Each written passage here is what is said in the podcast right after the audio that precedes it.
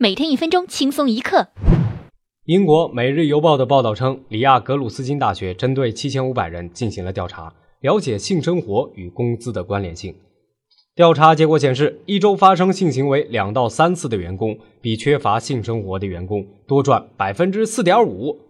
同时，专家还表示，女友是漏气的、擦护手霜的，都不能算是有性生活。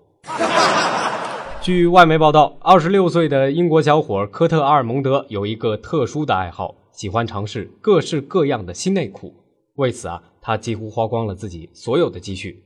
在他看来，不穿新内裤，整个人都会觉得不舒服。本台记者也卧底了长达两个月之久后，发现这个小伙买新内裤癖好的真实原因是，他根本就不会洗内裤。